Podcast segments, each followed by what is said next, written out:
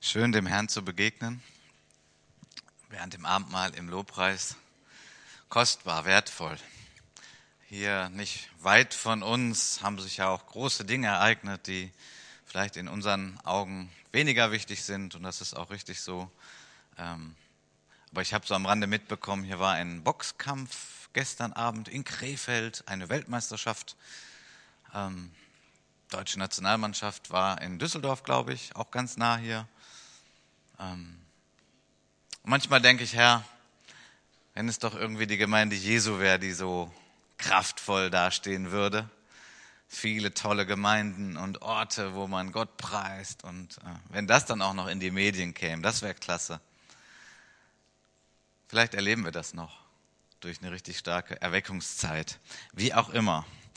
Wir sind hier und wir haben Jesus erlebt und wir erleben Jesus jetzt noch weiter und das ist das Größte und das Wichtigste. Und auch wenn wir eine kleine Schar sind im Vergleich zu dem, was die Welt so veranstaltet, wir sind die Menschen der Zukunft. Amen. Ja, weil Himmel und Erde werden vergehen, aber sein Wort bleibt. Und Jesus kommt wieder. Das ist doch schön. Ich möchte an der Stelle, bevor ich jetzt zur Predigt komme, äh, auch noch die Gäste begrüßen. Wir freuen uns sehr, wenn es Gäste hier heute gibt, die zu unserem Gottesdienst gekommen sind, die vielleicht zum ersten Mal hier sind oder nach langer, langer Zeit mal wieder hier sind. Und wenn ihr vielleicht noch den Mut habt, kurz aufzuzeigen, dann, äh, ja, da zeigt jemand auf. Die kenne ich auch. Gut, haben wir weitere Gäste? Okay, das heißt, wir werden weiter beten, dass wir Gäste mitbringen, okay? Menschen müssen in die Gemeinde kommen, in das Haus Gottes, um dort Gott zu begegnen. Ja, und der eine Gast, der da ist, ist die Gabi Kotzipa. Wir kennen uns ziemlich gut, weil sie nämlich aus der Wuppertaler Gemeinde ist und jetzt für ein paar Wochen hier. Schön, dass du da bist, Gabi. Wir wünschen dir, dass du hier Gott mit uns erlebst und eine gute Zeit hast hier, dann auch in Krefeld. Gut, am 24. Juni haben wir als Älteste im Glauben eine Taufe in den Kalender gelegt. Bis jetzt haben wir noch keinen Täufling. Und von daher möchte ich euch auch da bitten, irgendwie mit dafür zu beten oder auch wenn ihr die eine oder andere Person kennt, die noch nicht biblisch Wasser getauft ist. Was ist das, biblisch Wasser getauft? Also man wird erst Christ, man lernt Jesus kennen, man sagt Ja zu Jesus und danach wird man getauft. Das ist die biblische Wassertaufe, um es mal ganz kurz auf den Punkt zu bringen. Ähm, ja, wenn ihr da Leute kennt, betet doch für sie und äh, weist sie darauf hin. Wir wollen da niemanden zu hindrängen, weil das ist was ganz, ganz Besonderes. Das gibt es nur einmal im Leben. Und, äh, aber doch, wenn ihr Menschen kennt, die vielleicht einen Hinweis brauchen, wir würden natürlich dann vorher auch nochmal mit dem Menschen sprechen und sie vorbereiten auf die Taufe. Von daher wird die Zeit dann jetzt bald knapp, aber wäre doch schön, falls es hier noch Menschen gibt, dass sie dann auch das sehr, sehr Wichtige in ihrem Leben erleben. Gut, wir kommen zur Predigt. Und ich vermisse immer, wenn meine Frau nicht an meiner Seite ist, aber heute ganz besonders, weil wir haben vor einigen Wochen zusammen über den Umgang mit anvertrauten Kindern hier gesprochen, ähm, als wir die Kindersegnung hatten. Das war auch ein sehr herausforderndes Abenteuer, weil wir haben zusammen gepredigt. Das war schon eine Herausforderung, aber das äh, haben wir auch schon ein paar Mal gemacht. Ähm, dann war das noch übersetzt, ihr erinnert euch wahrscheinlich, weil wir ja auch mit äh, unseren tamilischen Geschwistern hier zusammen den Gottesdienst gefeiert haben. Nun, gerade heute ist der Dienstbeginn für meine Frau. Sie hat ihre Stelle gefunden in Willig, eine schöne ähm, ambulante Pflege, Hauspflege. Und gerade heute, 1. Juni, hat sie auch noch Dienst. Also muss ich das ohne sie schaffen und diese Predigt weiter predigen. Für euch zur Erinnerung, was wir da letztes Mal so behandelt haben. Die Predigt habe ich überschrieben mit Ping-Pong. Das ist ein Merkwort, damit man diese Predigt gut mitnehmen kann. Und wir haben letztes Mal uns beschäftigt mit dem Prägen, mit dem Investieren. Und heute geht es um nicht einschüchtern und genießen. Für jeden, der vielleicht denkt, oh, was ist das denn? Hat das irgendwie was mit dem Wort Gottes zu tun? Das hat ganz viel mit dem Wort Gottes zu tun, diese Predigt. Aber das sind einfach Überschriften, damit man sich auch Dinge dann behalten kann. Prägen. Wir haben die Aufgabe, unsere Kinder zu prägen. Ja, die haben wir. Es gibt ja ganz viele verschiedene Erziehungskonzepte und ich bin jetzt auch nicht ein ausgebildeter Pädagoge, aber doch sagt uns die Bibel, sagt uns die Schrift ganz deutlich, dass wir unsere Kinder prägen sollen. Wenn wir unsere Kinder nicht prägen, ist es nicht so, dass, dass sie dann irgendwie äh, nur das entwickeln, all das Gute, was so in ihnen ist, und dann, äh, ja, dass also Eltern sich möglichst zurückhalten sollten. Nein, das ist eine ziemlich gefährliche Irrlehre, weil Kinder werden geprägt. Und gerade auch in der Zeit, in der wir leben, das wissen wir durch die Medien und so weiter. Und wenn wir als christliche Eltern unsere Kinder nicht äh, prägen, dann, ähm, ja, dann haben wir versagt mit dem, was Gott uns aufgetragen hat. Und ich möchte an dieser Stelle auch mal sagen, bei alledem, was ich jetzt so sage, das ist ja recht lehrhaft. Gott ist gnädig. Also da, wo wir versagt haben, da kann Gott den Mangel ausfüllen und uns segnen ähm, und auch Dinge äh, viel besser noch machen als wir. Also wir Eltern, wir leben alle von der Gnade Gottes. Ist das so? Ja. Wer ein bisschen da mal genauer hinschaut, weiß, okay, ähm, da muss Gott immer noch einiges machen. Übrigens nochmal für alle, die jetzt hier heute sitzen und sagen, ah, okay, geht um Kindererziehung, habe gerade keine Kinder mehr zu Hause. Diese Predigt ist für uns alle hochinteressant, weil du kannst auch all diese Dinge übertragen auf deine Beziehung zu deinem himmlischen Vater. Denn das, was er sich wünscht und was er in seinem Wort sagt, ähm, das tut er auch an uns, seinen Kindern. Und das ist auch dann eigentlich sehr herrlich und sehr schön zu wissen, so einen Gott habe ich, so einen Vater im Himmel. Prägen hier diese äh, Bibelstelle nur noch mal kurz zur Erinnerung. Ähm, Jesus ähm, hat den Abdruck des Wesens Gottes hier in dieser Erde gezeigt, als er hier war. Abdruck im Griechischen steht da Charakter. Das heißt, ähm, Jesus war geprägt in dem Bild seines Vaters und er wiederum prägt uns und wir werden durch Gott geprägt und so prägen auch die Eltern ihre Kinder. Das ist die Art und Weise, wie Menschen geformt werden. Oftmals denken wir, ja, das habe ich doch jetzt gesagt und dann ist das geprägt und ist das fertig. Nun, wir wissen, das funktioniert leider nicht ganz so. Das wäre dann alles sehr einfach, sondern wir sagen Dinge, so wie ich jetzt gerade Dinge sage, aber so die allmähliche Veränderung und Prägung eines Menschen hat einfach viel mehr zu tun als nur mit Worten. Und deswegen kam Jesus ja auch zu uns. Leibhaftig. Gott hat es nicht so gemacht, dass er einfach an den Himmel schrieb, tut Buße und glaubt. So, ich habe es euch gesagt, macht es oder nicht. Nein, er hat seinen Sohn gesandt. Jesus lebte hier unter uns. Und er hat gesagt, wer mich sieht, sieht den Vater. Das heißt, hier ist genau dieses Prägen. So arbeitet Gott, so wirkt Gott. Und es ist die Aufgabe von uns christlichen Eltern und Großeltern und äh, Kinderdienstmitarbeitern und so, dass wir auch prägen und zwar nach dem Vorbild Jesu, so auf seine Art und Weise. Und dann werden Menschen geformt in das hinein, was Gott möchte und wie Gott er auch, äh, wie Gott auch an uns wirkt. Also diese Charakterformung ist natürlich eine sehr sensible Aufgabe. Wir wissen, wir prägen auch mit den Dingen, die nicht gut sind.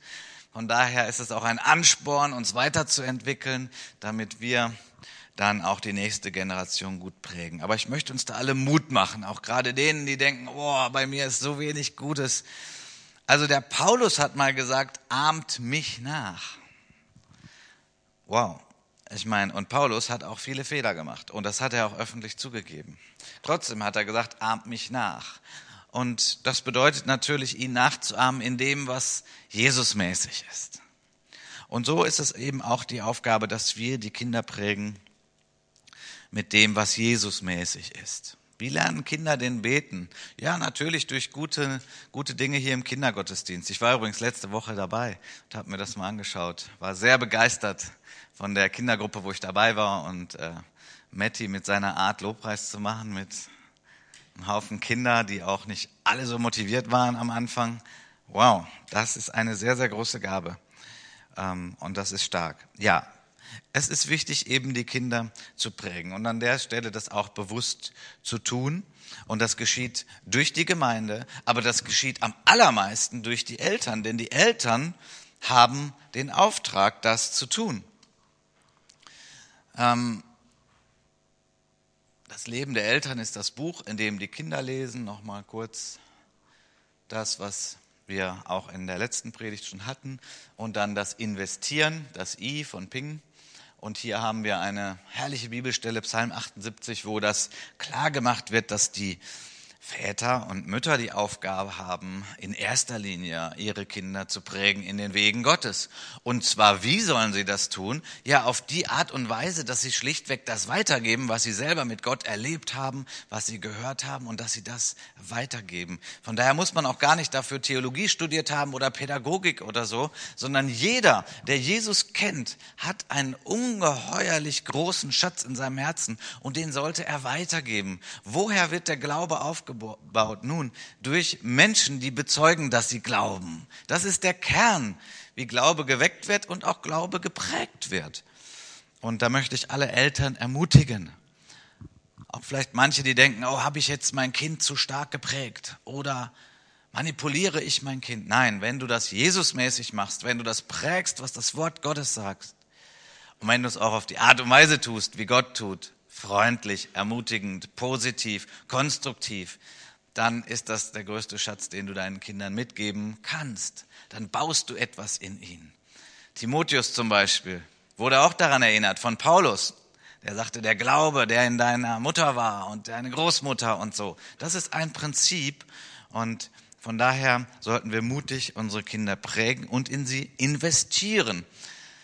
So wie das eben hier auch in diesem Psalm beschrieben wird. Genau, wer das nochmal tiefer aufnehmen möchte, vielleicht bei der einen Predigt gefehlt hat, die gibt es ja dann auch als CD.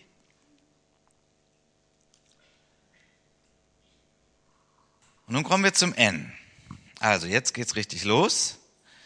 Nicht einschüchtern. Nicht einschüchtern. Eltern sollten ihre Kinder nicht einschüchtern. Das ist viele Jahre her. Da ist ein guter Freund von mir, bei uns zu Hause war, auch ein Pastor. Äh, und er sagte so im Nebensatz, ach, das finde ich schön, dass deine Kinder nicht eingeschüchtert sind. Und ich habe da dann länger drüber nachgedacht. Wow, dieses, das geht mir irgendwie nach. Das ist eine interessante Beobachtung, die mir gar nicht so bewusst war. Und habe dann viel darüber nachgedacht, mit Maria darüber gesprochen, meiner Frau, und ähm, da wurde mir deutlich, okay, als Eltern kann man auch einen Fehler begehen, indem man die Kinder einschüchtert. Sehr wichtig ist natürlich wieder, ist das jetzt ein so rein ähm, menschlicher Gedanke, so aus der weltlichen Psychologie? Nein, das ist ein sehr biblischer Gedanke. Ja, genau, ihr habt es ja schon da. In Kolosser 3, Vers 21, das ist jetzt die Albrecht-Übersetzung, aber ihr findet das auch in den anderen Übersetzungen so wieder. Da heißt es, ihr Väter reizt eure Kinder nicht durch übertriebene Strenge, damit sie nicht verschüchtert werden. Das heißt, wenn Kinder zu streng erzogen werden, dann passiert etwas mit ihren Herzen, was sie einschüchtert. Und ich glaube, das ist schon ein verbreitetes Problem, gerade auch für christliche Eltern. Wir haben gerade noch gehört, prägen, investieren. Und jetzt ist diese Leitplanke ganz wichtig. Denn Kinderherzen, die sind noch ganz fein, die sind noch zu formen. Kinder haben ja, wenn sie gesund sind, eine überaus wertvolle Eigenschaft, nämlich sie können sich anvertrauen, sie öffnen sich. Aber das bedeutet natürlich auch, dass sie verletzlich sind. Deswegen ist das alles so dramatisch und schlimm. Alles aus dem Bereich von Kindesmissbrauch, was es da gibt. Und auch eben wir Eltern haben die Aufgabe, unsere Kinder zu prägen, in sie zu investieren, aber sie nicht einzuschüchtern. Sie nicht mit so viel zu belegen und so viel zu belasten und so hart zu sein, dass sie sich nachher nichts mehr zutrauen. Das ist eine große Tragik, wenn gerade Eltern, die es auch sehr ernst meinen, die auch gerade sagen, ja, ich möchte mein Kind in den Wegen des Herrn erziehen, wenn sie dann an der Stelle einfach übertreiben. Und so gibt es bei Maria und mir so einen Satz, ähm, der uns immer wieder geprägt hat, auch in der Erziehung unserer eigenen Kinder, dass, dass wir so mit, miteinander austauschen, so haben wir noch das Herz unserer Kinder. Hört sich jetzt vielleicht sehr dramatisch an, aber ich glaube, ihr versteht, wie wir es meinen. Also ähm, sind wir noch in Herzenskontakt. Ja? Oder haben wir einfach zu viel draufgepackt und draufgelegt? Wir haben ja als Eltern, wir haben ja Vorsprung, wir haben ja Erfahrung. Wir können immer tausend Sachen sagen, die noch richtig wären und die man auch noch tun sollte. Aber haben wir das Herz unserer Kinder? Sind unsere Kinder offen? Können unsere Kinder erzählen von Dingen, wo sie versagt haben? Oder was passiert dann? Ja, dann muss man sie züchtigen. Ja, das sagt die Schrift. Aber die Schrift sagt auch, dass wir mit der Liebe Gottes immer umgehen sollen. Und dass wir unsere Kinder ganz liebevoll, dass wir zuhören, dass sie immer hoffentlich sagen können, oh, ich habe eine Fünf geschrieben. Ist es nicht tragisch? Das ist auch ein Problem unserer Gesellschaft. Ist es nicht tragisch? Da, da gibt es ja, glaube ich, richtig Notfallmaßnahmen mittlerweile. Wenn Zeugnisausgabe ist, da gibt es Berater, da gibt es Seelsorgetelefone, da wird den Kindern gesagt, wenn du ein Problem hast, ruf an. Ja. Wir haben einen gnädigen Gott. Und sind wir nicht alle dankbar, dass er uns gegenüber gnädig ist? Wir alle sind gerade zum Tisch oder viele zum Tisch der Gnade gegangen und da gehen wir hin, weil Gott gnädig ist, weil er uns unsere Sünden vergibt. Es ist so wichtig, dass wir unsere Kinder nicht einschüchtern. Weil wenn wir sie einschüchtern, verlieren wir ihre Herzen. Wenn wir ihre Herzen verlieren, dann, dann verlieren wir alles. Wir haben dann keinen Einfluss mehr. Dann werden sie sich Rat holen irgendwo anders. Ja, ich möchte das jetzt nicht sagen als jemand, der das immer alles richtig gemacht hat. Ich möchte es einfach sagen, das ist ein Punkt, auf den zu achten ist. Ein Punkt, wo es auch Gnade und Wiederherstellung gibt, wenn es passiert ist.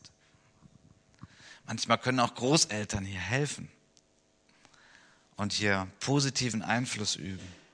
Und natürlich mag es auch mal die eine oder andere Situation geben, gerade wenn die Kinder dann Pubertät und dann volljährig und dann go und sie gehen ihren Weg. Natürlich gibt es auch Punkte, wo man irgendwann sagen muss, okay, da habe ich jetzt, konnte, konnte ich auch nichts daran ändern.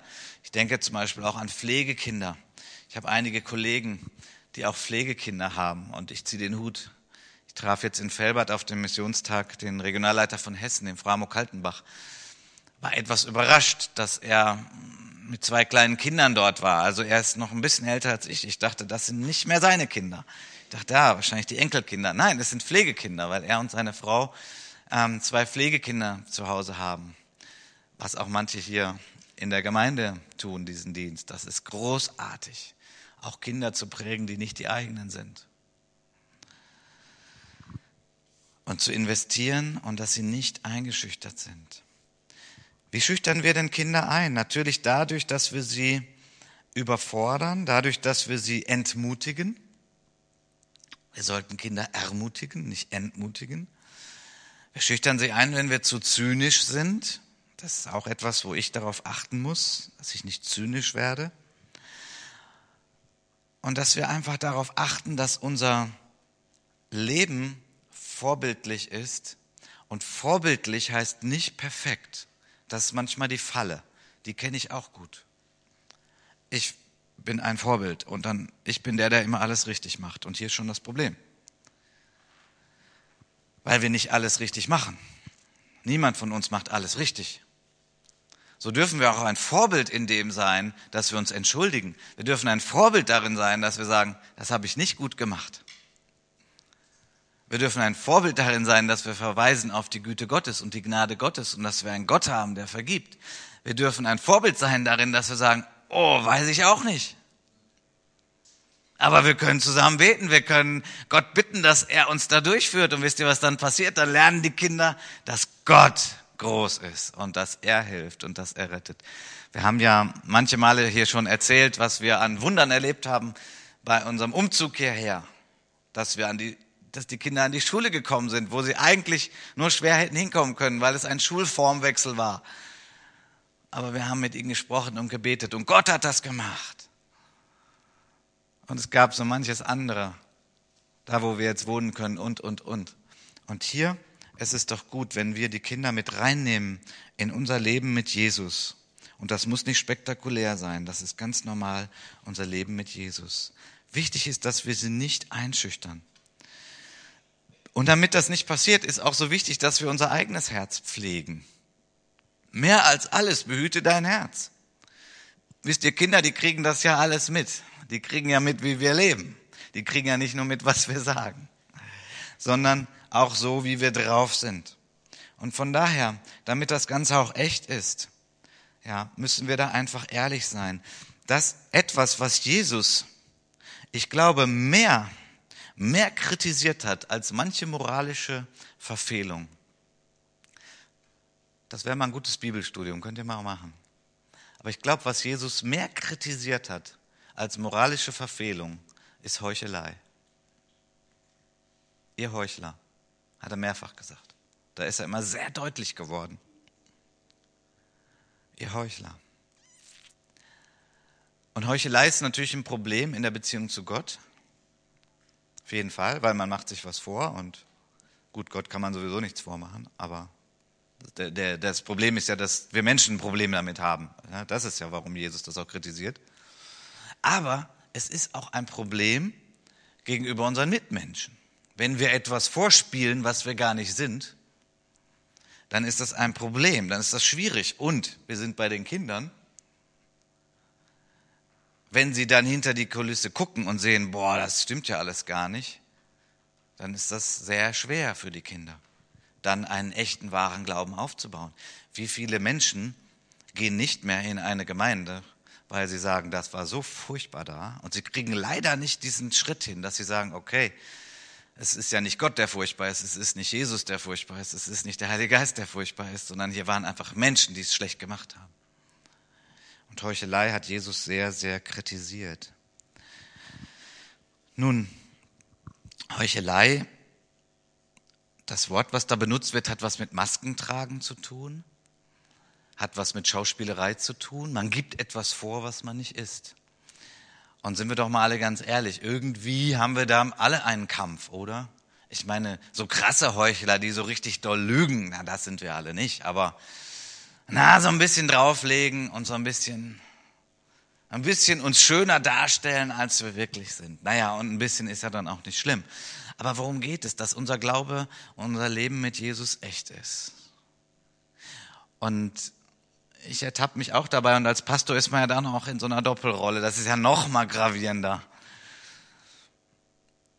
Aber sag doch ganz ehrlich, wie, wie du mit Jesus lebst und sag doch auch ganz ehrlich, wo du Hilfe brauchst. Und sag doch nicht, dass du jeden Tag eine Stunde betest, wenn es immer nur eine Viertelstunde ist. Und eine Viertelstunde ist ja schon was. Wisst ihr, wir dürfen doch da alle ganz ehrlich sein. Wir waren gerade am Tisch der Gnade und wir sind irgendwann alle mal zum Tisch der Gnade zum ersten Mal gegangen. Und da sind wir hingegangen als Sünder, Bedürftige, die es nicht schaffen. Wir brauchen dich, Gott. Und wisst ihr, so ist Gott. Gott ist uns gegenüber immer noch so. Immer. Er bleibt immer so. Er sagt immer, ja, du brauchst mich. Ich helfe dir. Ich vergebe dir. Aber manchmal denken wir eben, jetzt bin ich schon so lange Christ, jetzt muss ich alles können, darf ich keinen Fehler mehr machen. Doch, wir machen immer noch Fehler und deswegen gehen wir auch regelmäßig zum Tisch der Gnade, wo er uns vergibt. Unsere Kinder nicht einschüchtern, nicht durch Druck, durch zu hohen Druck, nicht durch Heuchelei, sie irgendwie verwirren. Und dazu pflegen wir auch unser eigenes Herz. Wir sollen Gott lieben von ganzem Herzen, mit unserer ganzen Seele, mit unserem ganzen Sein. Wir sollen dann unseren Nächsten lieben, wie uns selbst. Wie uns selbst. Wir müssen selber trinken die Gnade Gottes. Wir müssen trinken seine Güte. Und das müssen wir immer wieder. Die Bekehrung vor 30 Jahren ah, macht heute nicht mehr so satt. Ähm, sondern wir brauchen das frische Wasser des Geistes. Wir müssen baden in seinem Wort, wie es im Epheserbrief mal heißt. Und wir brauchen all das von ihm. Das Wasserbad im Wort, in der Liebe zu sein, Epheser 5, und darin immer wieder zu sein. Das brauchen wir eigentlich täglich. Wenn wir das tun, haben wir Liebe. Und wenn wir Liebe haben, schüchtern wir Kinder nicht ein, sondern wir sehen Kinder als wertvoll an und wir formen sie und sind für sie da und haben die Kraft, gut zu sein und freundlich zu sein. Und das brauchen wir täglich. Das müssen wir uns immer wiederholen. Das ist nicht so, dass wir da einfach sagen, das habe ich jetzt für immer. Hier sind wir auf dem Weg.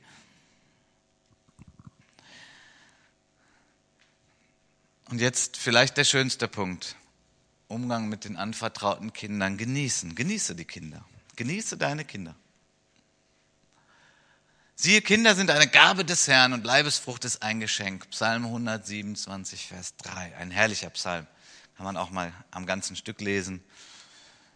Eine Gabe des Herrn. Eine Gabe ist ein Geschenk. Also Kinder sind Geschenke. Und Geschenke darf man genießen. Wann hast du zuletzt ein tolles Geschenk bekommen? Vielleicht kürzlich, als du Geburtstag hattest oder war es Weihnachten? Und hoffentlich hast du das Geschenk genossen, denn dazu war es da, dass du es nimmst und dass du dich darüber freust. Der dir das Geschenk gegeben hat, der hat sich damit, der hat sich da Gedanken gemacht. Der hat sich gesagt, wow, ich möchte diesem Menschen eine Freude machen. Und deswegen suche ich was richtig Gutes aus für ihn und ich guck mal, was ich mir so leisten kann. Und dann schenke ich das Geschenk. Und das Schönste ist doch, wenn dann der Empfänger sich freut über das Geschenk.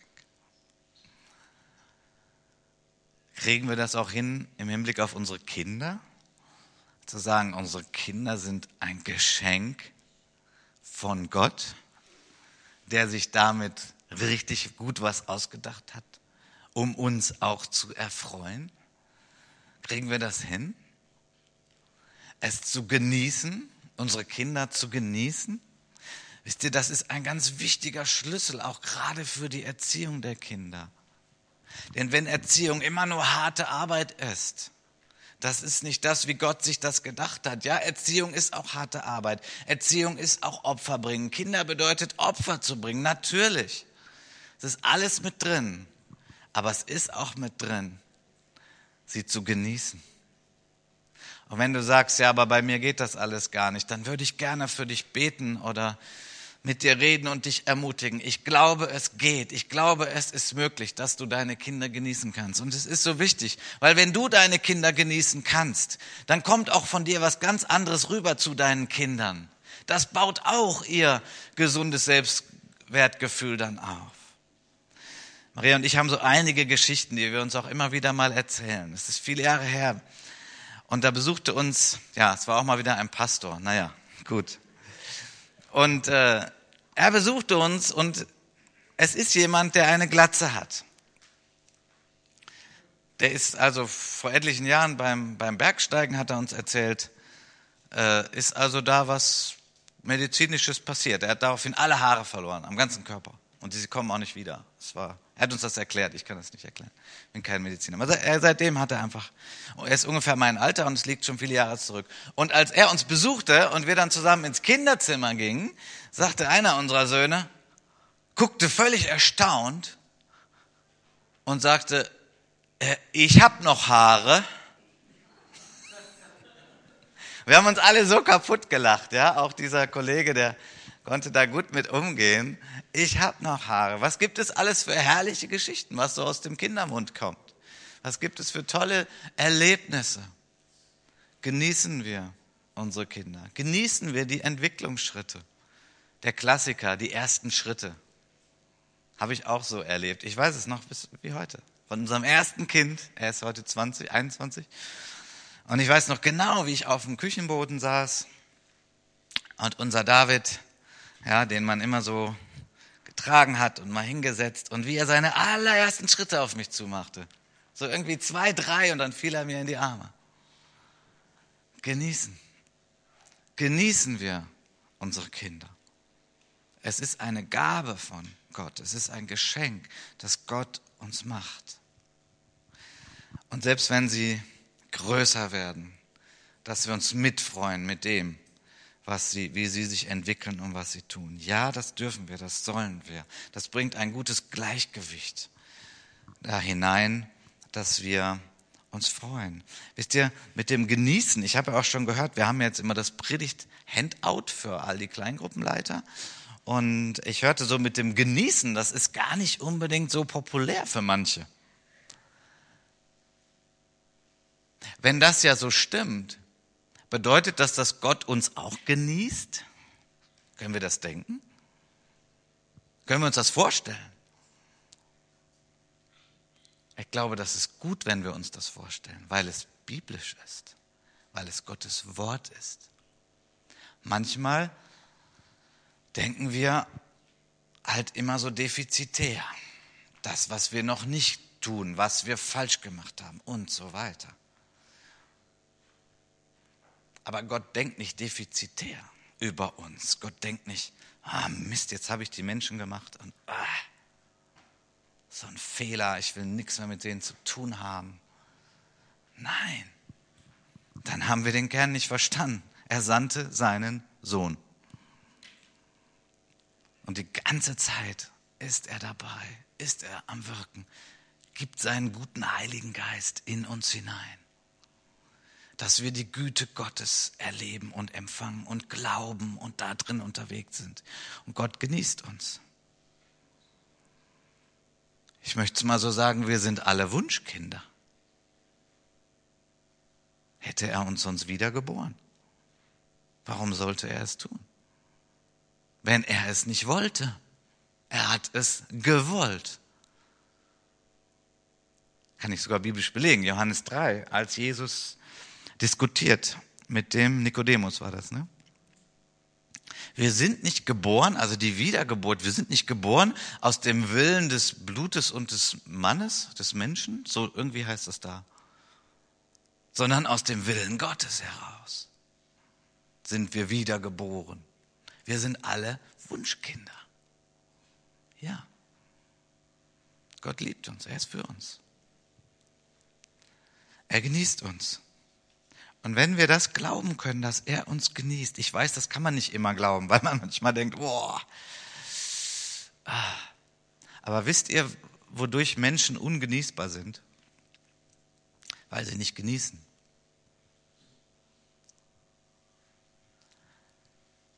Weil sie sich nicht lieben. Im biblischen Sinne. Warum kann ich mich lieben? Weil Gott mich liebt. Das ist der Grund, weil Gott mich liebt. Naja, bei mir war es ja auch sehr existenziell. Als ich mit 18 Jahren zum Glauben kam, wusste ich, Gott liebt mich. Ich wusste keinen Grund, der irgendwie in mir lag, zu denken, boah, warum sollte Gott mich suchen und finden und mir dann noch zeigen, dass es ihn gibt. Und dann mir Freude in mein Leben bringen und Sinn und all das. Warum sollte er das tun? Ich habe ihm vorher nichts gegeben dafür, nichts bezahlt, gar nichts. Aber er hat sich das vorgenommen. Und jetzt war deine Bekehrung anders, ist immer anders. Bei jedem ist es immer anders. Aber dass du Gott kennen darfst, dass du heute hier bist, ist, weil Gott gesagt hat, ich will dich. Du bist mein Wunschkind. Ich liebe dich so, als wenn ich nur dich hätte. Weil Gott einfach so ist. Er ist Liebe. Nicht er hat Liebe und manchmal hat er dann keine mehr, sondern er ist Liebe. Er kann da gar nicht anders. Und das ist so wichtig für Kindererziehung. Nicht nur für Kindererziehung, für unser ganzes Leben, aber auch für Kindererziehung. Wenn du das glaubst, ich bin geliebt, ich bin angenommen von Gott, dann kannst du das auch deinen Kindern vermitteln. Dass sie auch wertvoll sind und angenommen und ja, und das ist ein ganz, ganz wichtiger Baustein bei alledem, wo wir sie prägen und wo wir an ihnen arbeiten und wo sie Veränderung brauchen. Und diese Predigt ist auch für mich persönlich, denn ich neige auch mehr zu dem Prägen und zu dem Sagen, wie es richtig ist. Und man sieht das, was nicht gut ist. Und man warnt. Aber ich bin so dankbar, dass Gott uns hilft. Dass wir wunderbare Spieleabende zusammen haben, dass wir zusammen Fahrrad fahren, dass wir gute Zeiten haben und zusammen beten. Ja, das gehört doch alles zusammen in einem fröhlichen Miteinander. Wir haben so eine großartige Möglichkeit, nicht nur in dem Jetzt, sondern auch für die Zukunft, Zukunft zu gestalten, Gemeinde Jesu zu gestalten, sogar Gesellschaft zu gestalten. Klingt jetzt vielleicht gerade sehr groß, aber doch haben wir, indem wir investieren in die uns anvertrauten Kinder.